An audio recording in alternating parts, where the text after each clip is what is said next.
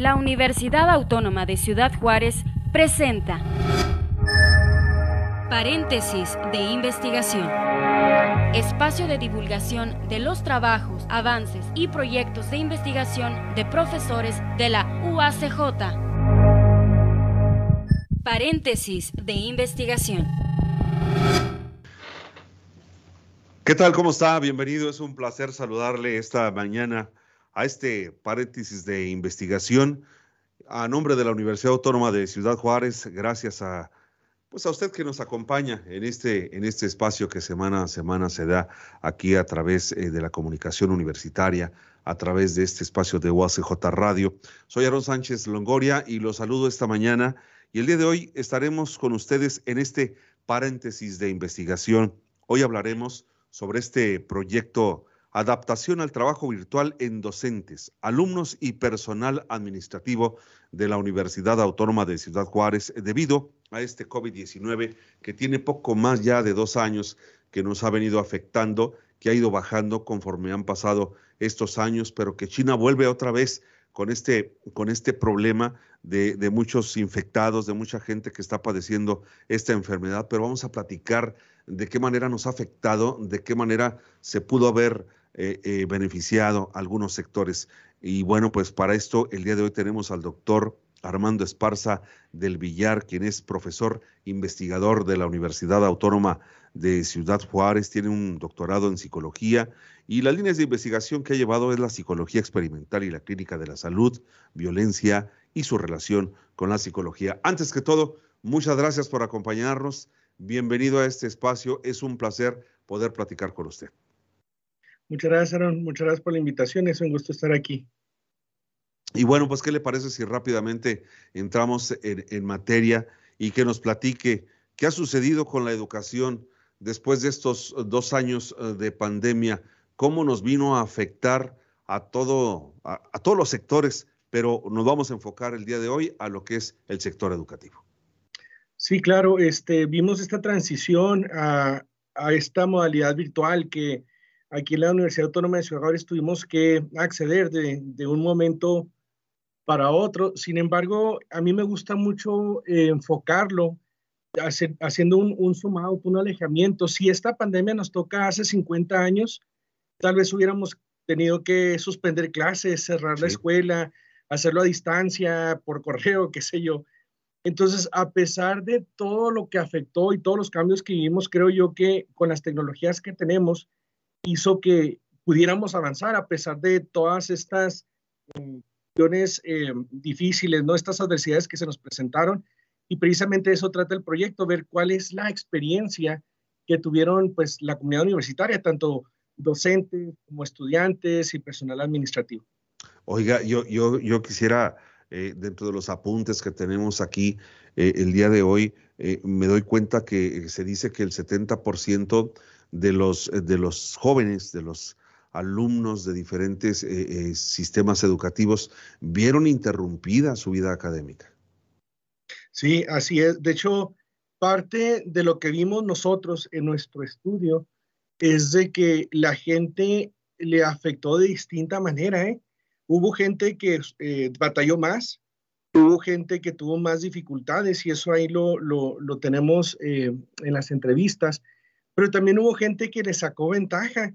Eh, igual los mismos docentes también, o sea, hubo, hubo, docentes que batallaron y otros docentes que dijeron que se habían acomodado bien a esta nueva modalidad, pero sí, o sea, de que fue difícil para la gente, claro, porque no estaba acostumbrada, porque no tenía la infra infraestructura, uh -huh. el equipo, y tuvo que hacer varias adaptaciones, sí fue difícil.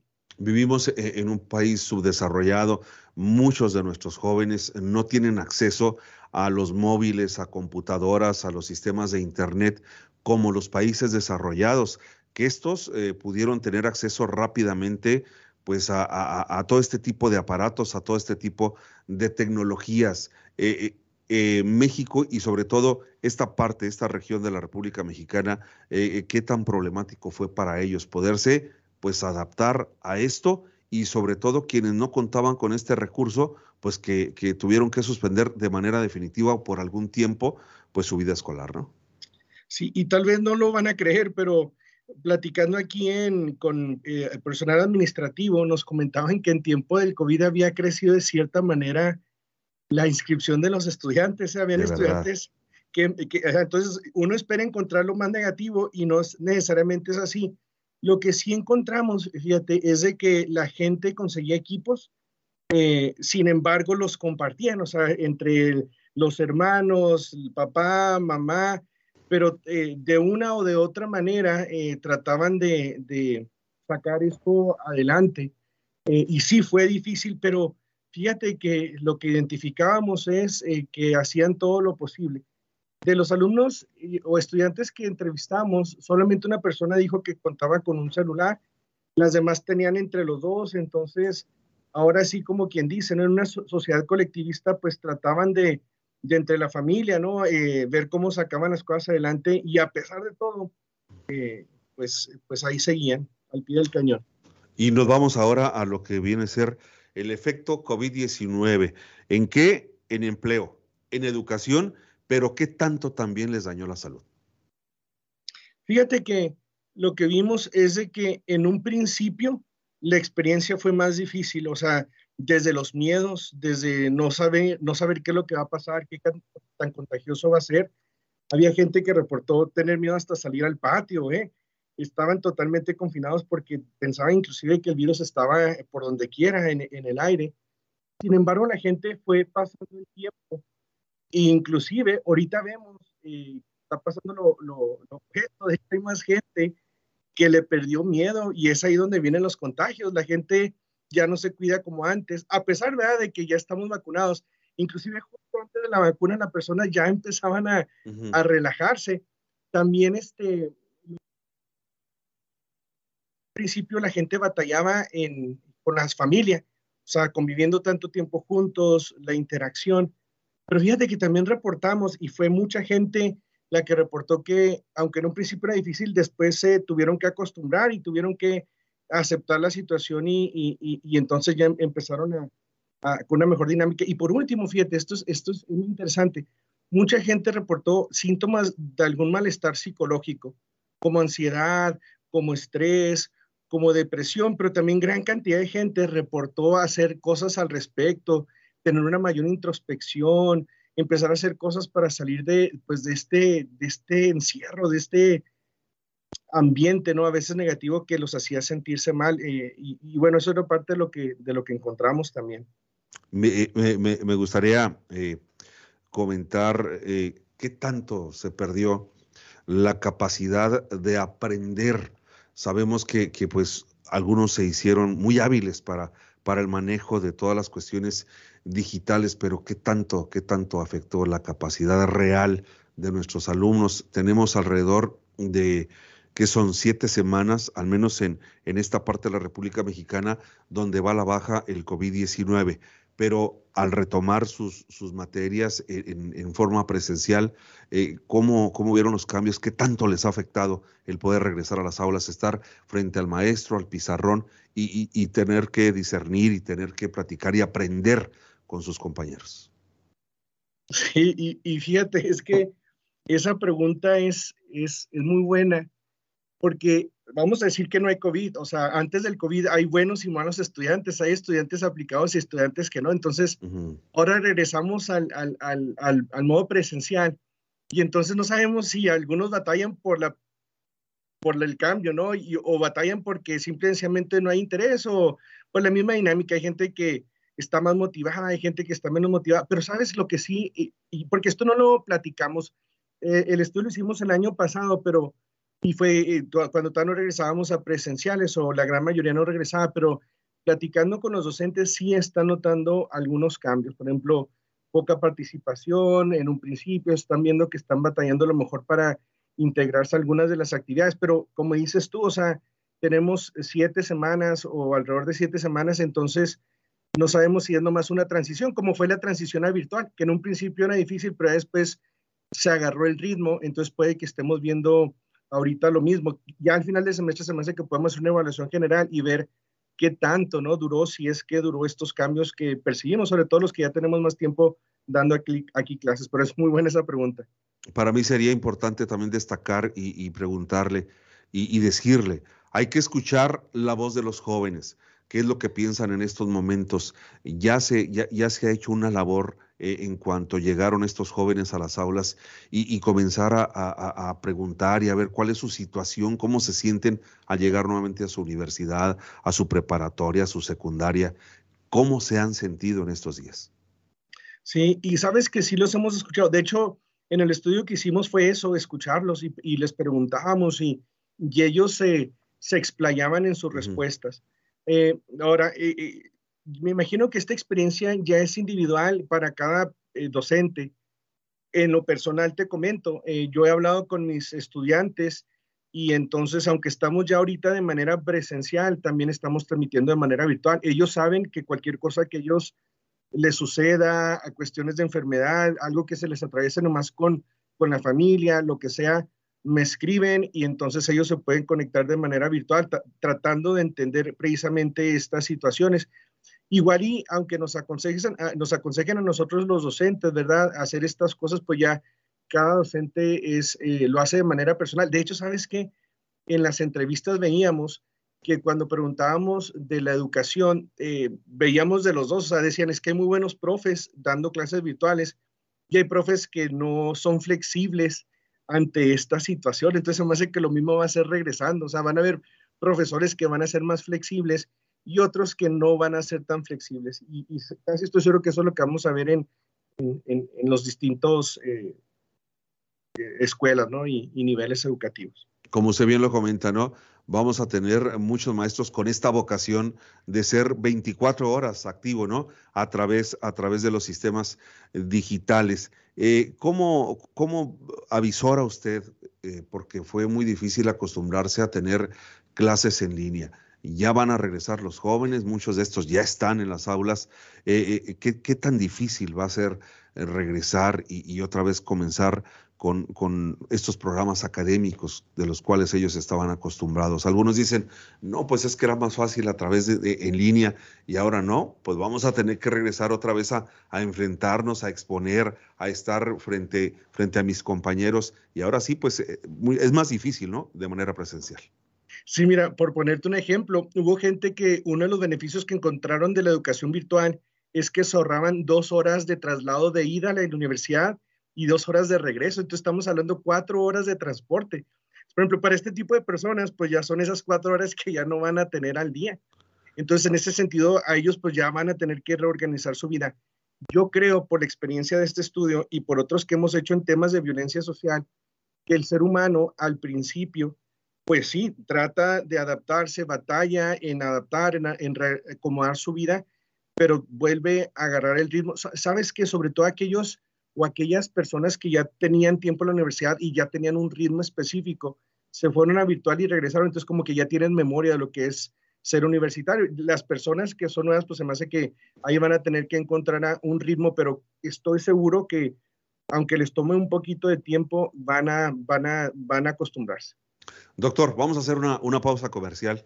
Regresamos con usted un momento. Estamos platicando sobre este regreso nuevamente y estamos platicando con el doctor Oscar Armando Esparza del Villar, catedrático investigador de la Universidad Autónoma de Ciudad Juárez. La pausa comercial y en un momento continuamos aquí.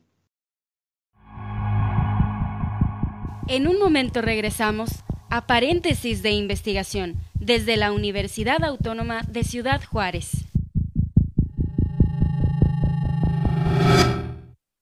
En la Universidad Autónoma de Ciudad Juárez tenemos la más grande oferta académica de la región. Obtén tu ficha en www.uacj.mx. Tienes hasta el 30 de marzo. Entrega de fichas para el semestre agosto-diciembre 2022. Inicia un nuevo reto. Somos UACJ. En la Universidad Autónoma de Ciudad Juárez tenemos la más grande oferta académica de la región. Obtén tu ficha en www.uacj.mx. Tienes hasta el 30 de marzo. Entrega de fichas para el semestre agosto-diciembre 2022. Inicia un nuevo reto. Somos UACJ.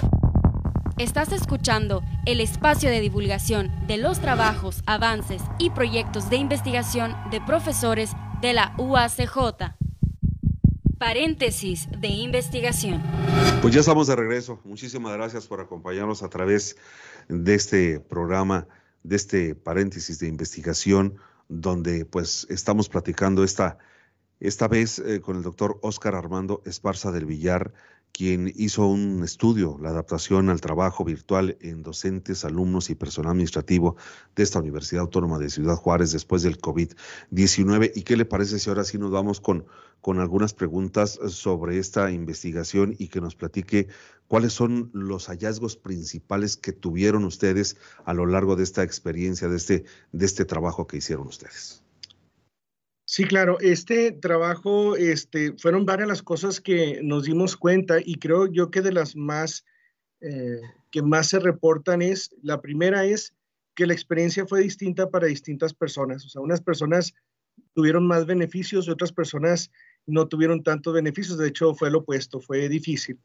Entonces no podemos hablar cómo fue la experiencia en general como un todo, como si fuera todo igual, o sea, fue distinto.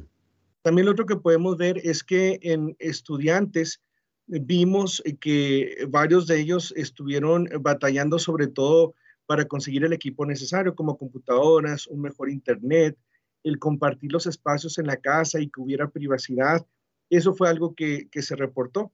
En los profesores, pues en un principio, el adaptarse a las nuevas plataformas, a, este, a esta plataforma virtual por la cual estamos, estuvimos dando clases, pues también hablan acerca de cómo tuvieron que aprender todas estas herramientas y otras, ¿no? Para poner exámenes, para hacer presentaciones. Y también en el personal administrativo, una de las cosas que, que, encontramos es que en ellos reportaron bastante eh, ayuda entre, entre ellos, entre ellas. O sea, una vez que estaban en casa, empezaban a, a tener una mejor comunicación, un mejor diálogo, inclusive con, con, los, con los superiores, ¿no? Con los, con los jefes. Y, bueno, pues ahí también podemos este, reportar que pues el convivir con la familia en un principio era difícil, ya después se pudieron acostumbrar. De hecho, mucha gente reportó tener una mejor convivencia en la casa em, y eso fue algo positivo, encontrarse más con ellos mismos, con ellas mismas. Y, y, bueno, pues así de lo más rescatable o lo que más podemos este, que puedo reportar, entre otras cosas, que reportar muchas cosas, pero creo yo que esto es de lo, de lo principal. ¿De qué manera se llevó la metodología de, de, este trabajo que ustedes llevan a cabo? Sí, claro. Eh, mira, en un principio pues tuvimos que meter este proyecto como, como un proyecto de investigación al comité de ética para que revisaran pues todo y que, y que pues, realmente todo estuviera bien. Después de esto, también el, el, proyecto se metió a concurso para una beca en gobierno del estado y gobierno del estado nos dio una beca para hacer esta investigación. Entonces, básicamente, como eh, todos estaban en, en, línea, pues era básicamente de referencia. Lanzamos la invitación y las personas que nos quisieron eh, apoyar en toda libertad, eh, pues lo hicieron. entrevistamos aproximadamente 44 estudiantes, 20 personal administrativo y 20 personas del personal docente y fueron entrevistas que tomaron más o menos entre una hora y dos horas dependiendo pues de, de qué tan profundas eran las respuestas. Y bueno, pues eh, producimos una base de datos, ahorita estamos terminando los análisis de los datos y es bastante, bastante la información que, que se generó. Eh, ¿En qué etapa se encuentra en este momento todo este análisis, todo este trabajo y cuántas, cuánto es el personal que, que se encuentra participando en el mismo? Sí, mira, el personal que está ahorita colaborando o que ha colaborado con entrevistas y con transcripción, pues de los docentes o los investigadores es el doctor Servando Pineda Jaimes, que realmente él es el que toma la iniciativa. Y también está colaborando la doctora Priscila Montañez Alvarado, la doctora Marisela Gutiérrez Vega, la doctora Ana del Refugio Cervantes y la doctora eh, Danelia Esparza Puga. Y entre todos nosotros hemos estado haciendo los análisis. Ahorita estamos ya terminamos con los análisis de las principales variables, ya está la estructura, ya nomás estamos afinando detalles para entregar el primer reporte. Sin embargo, hemos analizado como un 20% de las variables. Hay otras cosas que también medimos, pero con esto nos ha llevado más o menos como unos dos meses, por lo otro también nos va a tomar más tiempo, pero lo principal, ahorita ya lo estamos cerrando. ¿Cómo, cómo avisora usted la terminación de estudios universitarios de estos jóvenes que eh, no sé si todos o, en su gran mayoría aprovecharon pues la cátedra, aprovecharon el estar eh, con los maestros, así como lo estamos haciendo ahorita usted y yo a través, a través de la vía virtual. ¿Cómo saldrán las próximas generaciones en cuanto a educación se refiere, al aprendizaje, a la capacidad que tengan en cada uno de sus programas. Sí, eh, mi predicción igual, vea, sin, sin haber hecho el estudio, porque esto sería interesante empezarlo a ver pues, a partir de, las, de, estas grabaciones que vamos a tener, ¿no? Y se puede hacer algo al respecto. Pienso que va a ser distinto para distintas carreras, o sea, hay carreras que necesitan estar en presencial y el no haber estado en presencial puede que las afecte de una manera más que otras carreras que pues, no tienen que estar presencial o que no tienen que estar presentes en práctica. También pienso yo que vamos a encontrar lo mismo que encontramos en todas las generaciones. El rendimiento académico va a haber gente que le sacó más provecho, gente que le sacó menos provecho, como pues como en todo da claro, y todos alcanzando el mínimo necesario pues para tener su grado. También lo vamos a ver en los puntajes del EGEL, que es este examen que hacen las carreras o varias de las carreras al final del de su carrera. Yo pienso que sería interesante ver los puntajes y compararlos con el histórico y ver, porque ese examen es estandarizado, ese no cambia, es a nivel nacional.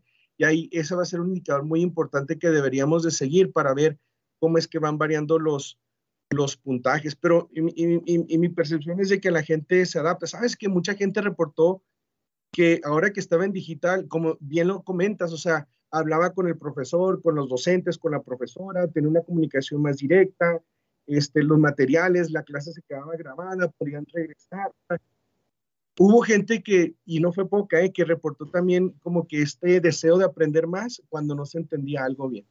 Oiga, doctor, me gustaría hacer una pregunta, no sé si sea un poco eh, eh, volver a, a, lo mismo. ¿Qué cambios palpables tienen hasta ahorita ustedes en cuanto a la educación se refiere de dos años a la fecha?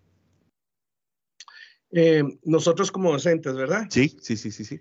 Sabes que yo disfruté mucho la educación virtual, pero porque yo no tenía clase de prácticas, entonces para mí era fácil y se acomodaban mis clases para, para este tipo de modalidad. Sabes que en lo personal, porque no solamente damos clases, somos investigadores y tuve mucho tiempo para avanzar en mis investigaciones por el ahorro del tiempo que hacías entre traslados y todo eso. Sin embargo, yo veo muy sano, yo veo súper sano regresar a clases presenciales, no importa que ya no tenga ese tiempo extra, porque en mí en lo personal sí necesito ese cambio de ambiente, el sentir que llegué a la escuela y hacer mi trabajo y el llegar a la casa y sentir que ya estoy en la casa con mi familia, porque ese fue uno de los problemas que mucha gente reportó. Estando en la casa, esas líneas no se entendían bien y, o, y trabajabas de más y descuidabas la casa. Entonces, para mí, aunque prefiero lo virtual, creo yo que es saludable hasta mentalmente el haber regresado a clases presencial y lo estoy disfrutando mucho. ¿eh? Yo disfruto mucho a mis alumnos, a mis estudiantes, alumnas, entonces la interacción, entonces yo, yo, yo sí me siento muy bien regresando. Pues qué, qué, qué importante, ¿no? Y, conocerlo de viva voz de quien está al frente, al frente de los, de los jóvenes. Yo también eh, me, gustaría preguntarle qué secuelas negativas nos va a dejar esto y que van a ser muy difíciles de, poder sobrellevarlas o nos va a llevar un largo tiempo en poderlo hacer. Sí, mira, este, ojalá tuviéramos más tiempo para explicar un poquito más de esto, pero creo que lo opuesto fue lo que tuvimos problemas, o sea, que la gente no lo tomó tan en serio empezó a tomar, a relajarse y es cuando vinieron todos los contagios. Sin embargo, esto es importante, hay gente que tiende más a preocuparse, hay, tiende que, hay gente que tiende más a ponerse triste y entonces esta pandemia les afectó bastante y creo yo que en estas personas va a ser más difícil superarlo. ¿Por qué? Porque va a ser todavía esa preocupación de que aunque estén vacunados, todas se pueden infectar e infectados pueden contagiar a otras personas, inclusive pueden perder la vida. Yo pienso que en estas personas que, que tienden a ser más preocupones es con las que más se va a batallar y yo pienso que ahí inclusive es importante buscar un seguimiento psicológico que mejore su calidad de vida porque está bien que tomes precauciones, está bien que tomes las medidas necesarias para que estés seguro. Eso, eso se tiene que seguir haciendo, no hay que bajar la guardia.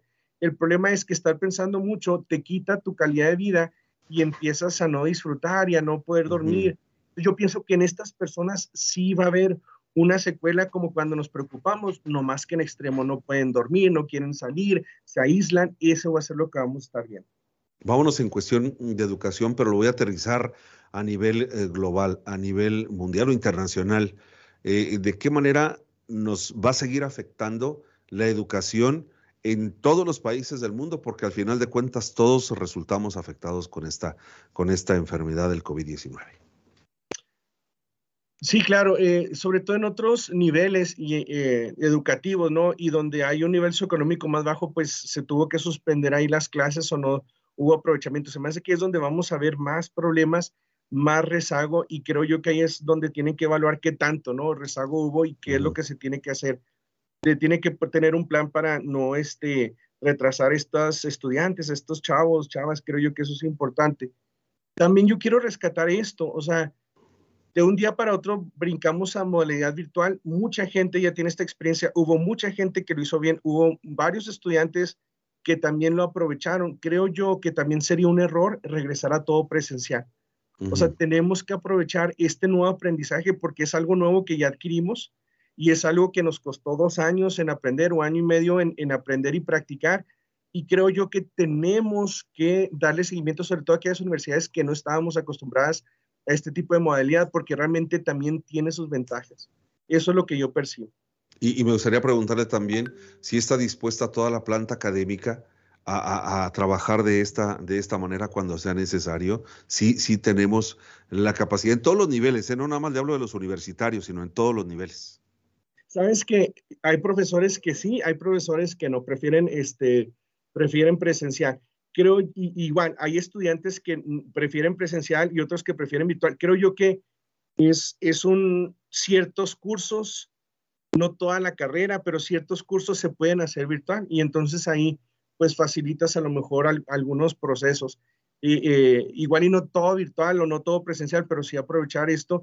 Y sabes que hay profes que lo hicieron muy bien, hay profes que batallaron y entonces en esa medida nomás es hacer como un tipo de evaluación y, ver ¿verdad? quiénes sí tienen esas habilidades de toda esta experiencia y esas pues aprovecharlas. Pues nada más eh, me resta pedirle, eh, porque nos podríamos seguir aquí de largo, ¿no? Platicando sobre, charlando pues sobre esta situación, algún mensaje para, para todos los estudiantes, para que se adentren a este mundo de investigación que, que está lleno de sabiduría y que es donde van realmente a aprender. Sí, mira, otra, y, quiero nomás cerrar con una idea que reportaron mucho en las entrevistas, tanto docente, personal administrativo y estudiantes. Cuando preguntábamos qué consejos les das a generaciones futuras si esto vuelve a suceder, uno de los temas que salieron muchas veces es la actitud. Tratar de tener una actitud positiva porque los desafíos están ahí, los problemas están ahí y todos estamos haciendo lo mejor posible para no estancarnos y sacar las cosas adelante. Adelante, pero entonces dicen, hay que tener una actitud positiva porque esto ya bastante, sobre todo al adaptarte a esta nueva realidad. Entonces, es lo que yo, le digo a los estudiantes, a las estudiantes, eh, vamos a adaptarnos, hay que tener la actitud, de hacer todo lo necesario por hacer esta transición a esta modalidad o a cualquiera, ¿verdad? de una manera más rápida más eficiente y mucho tiene que ver con la actitud. Una actitud negativa es poner barreras, hacer que todo tarde más tiempo. Una actitud positiva es inclusive buscar soluciones y entre todos colaborar, adaptarnos a nuestras realidades. Pues qué interesante haber platicado con usted durante estos minutos. Muchísimas gracias al doctor Óscar Armando Esparza del Villar, quien es pues catedrático e investigador de nuestra Universidad Autónoma de Ciudad Juárez. Muchísimas gracias por, por estar aquí, gracias por, sus, por su tiempo y platicarnos y que la gente los conozca, conozca toda esta investigación que están llevando a cabo. Muchas gracias por la invitación, muchas gracias por la charla, la disfruté bastante y bueno, estamos a la orden. Muchísimas gracias y así llegamos al final de este paréntesis de la investigación. Gracias por su compañía, nos vemos a la próxima y recuerde siempre, somos radio, somos UACJ. Hasta la próxima. Paréntesis de investigación. Se realiza gracias al apoyo de la Coordinación General de Investigación y Posgrado de la UACJ. Paréntesis de investigación. Esta es una producción de la Dirección General de Comunicación Universitaria de la Universidad Autónoma de Ciudad Juárez.